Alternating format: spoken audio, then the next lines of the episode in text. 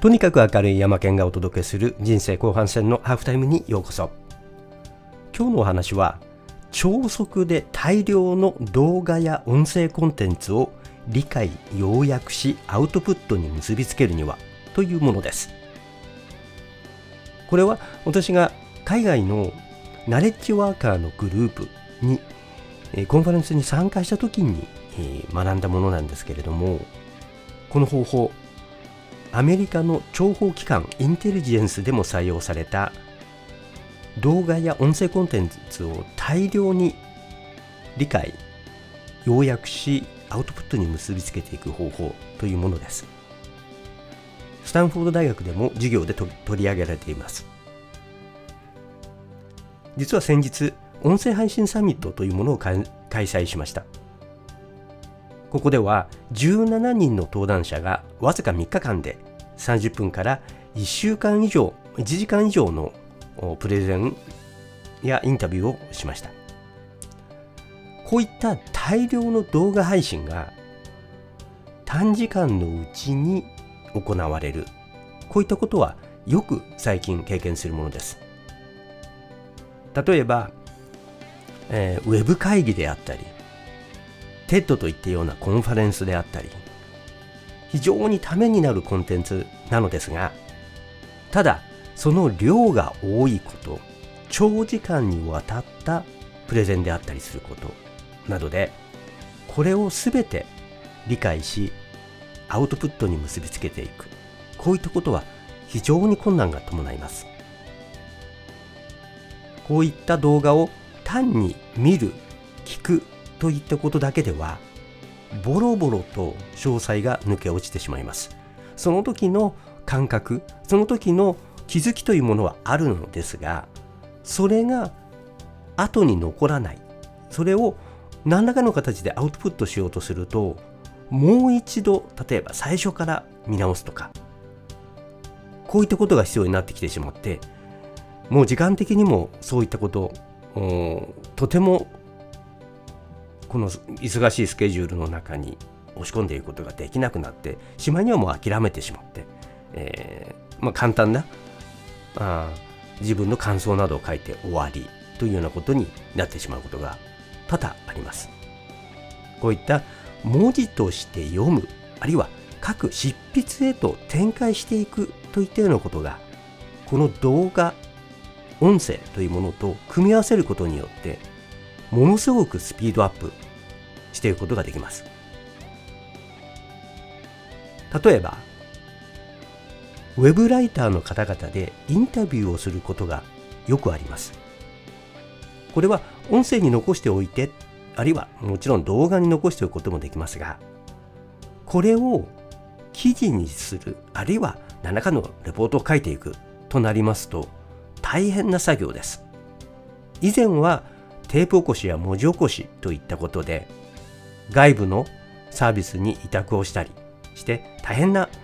まあ、労力かかりますから費用でやっていたんですね。ただこういった文字に起こしていくということ最近では非常に安価に、まあ、AI によってできるようになってきました。こういったものを短時間で理解し記事やレポートのアウトプットに落とし込む方法というものがこういったウェブライターなどの間でも今必死に議論されています。ここではアメリカのあるいは海外のグローバルのなナレッジ集団が使っている段階的要約法というものを紹介したいと思います。これは最短で要約整理をしてアウトプットに結びつけていくことを可能にするものです。例えば、速読というものがありますが、動画でも同じように再生スピードを上げて、えー、聞くというか、まあ、見ることができますが、これではじっくりと理解してメモを取ることさえできません。であるとすると、アウトプットに結びつけるような再利用ができないということですね。で、これはどうやったら解決できるかというと、見る、聞くということに加えて読む書くとつなげていく部分が必要だということです。ですからここの中間に文字起こしというもの今はもういくつもサービスが出てきています。例えばワードというプログラムこれオンラインのサービスを使うと5時間の文字起こしが無料でできます。あんまり精度が高くないんですが随分と精度上がってきているんですがそれ以外にもノッタとかソニックスとかといった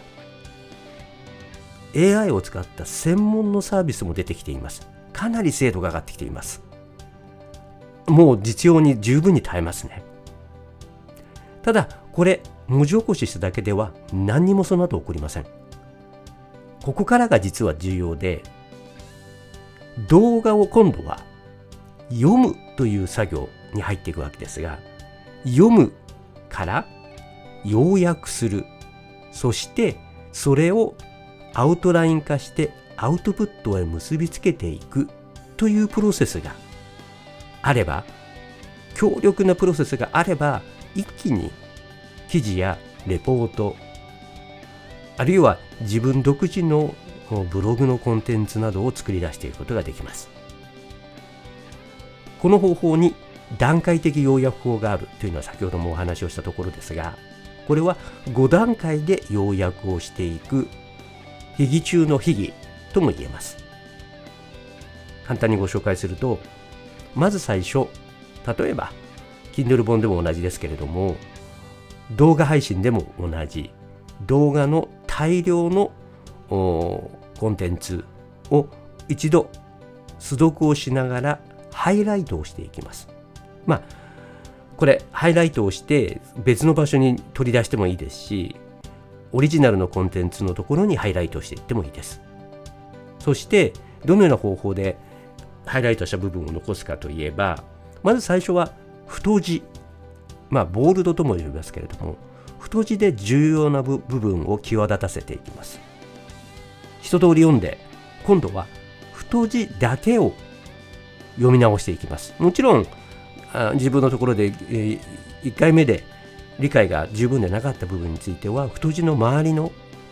太字がある段落をもう一回読み直すことももちろんできますそしてこの重要だと思った太字の部分の中にさらに大きな気づきや発見を見つけていくという方法ですではそこの部分はどのように見分けるかというと後から見てもいつでも見分けやすいように今度は黄色まあ何色でもいいんですが黄色でハイライトしていきます。もちろん内容によっては3色ボールペンのように色を変えてもいいでしょう。そうすることによって特に大きな気づきというものが目の中に入ってくるように飛び込んでくるように現れてきます。そうすると今度はもう一度戻って黄色の部分を中心に読み返してい。そして自分の自身のそのそこからの気づきあるいはそこからの要約というものを今度は自分の文章でそこここに重要な箇所に加えていく。最終的にはその文の最初のところに自分自身でこの動画は何を言っているのかというのを短い。例えばツイッターの文章のような150文字200文字といった短い文章でまとめてしまう。あるいはボレットでも結構です。ボレットポイントで段あのまあ一番左側に丸の大きなポイントをポンと置いてで、えー、まああのフォーマットでありますから、えー、ボレットをして開業すれば新しいボレットがポンと出てきます。いくつかのポイントにまとめあるいは最終的に本当に自分自身で理解をしたいと思えば絵描写つまりまあマインドマップでもいいですし何らかのフローチャートでもいいですしそういった自分がイメージとして最終的に記憶に残せるような全部をまとめた一言で言ったらといったような一つの絵にしたらどういうことだというものに最終的にはまとめていきます。ここまでいけばあとはまあアウトラインをそこから作っていってアウトラインを組み替えてで、えー、見出しをつけていけばもうそれだけで簡単なブログ記事レポートが出てきてきます。あるいはそこからそこに文章を加えていけばそれをそのボレットを説明するアウトラインを説明する文章を加えていけばもう最終的にはブログ記事レポートが完成していくというプロセスができます。よく読書100編と言いますがこの動画を短時間に読み返すんですね。動画を読み返して要約を段階的にしていって最終的にはそれをアウトラインに落とし込んでそして今度は自分自分自身の理解自分自身の言葉で組み替えて言い換えてしまう。自分自身の発見をその中から作り出していく表現していくということができれば10倍速で動画を要約して記事レポート報告書企画書などにアウトプットすることができます。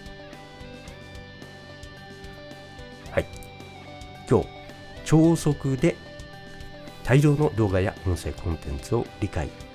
要約する方法というところでお届けしてきました。次回の配信もお楽しみに。とにかく明るい山県がお届けした人生後半戦のハーフタイム。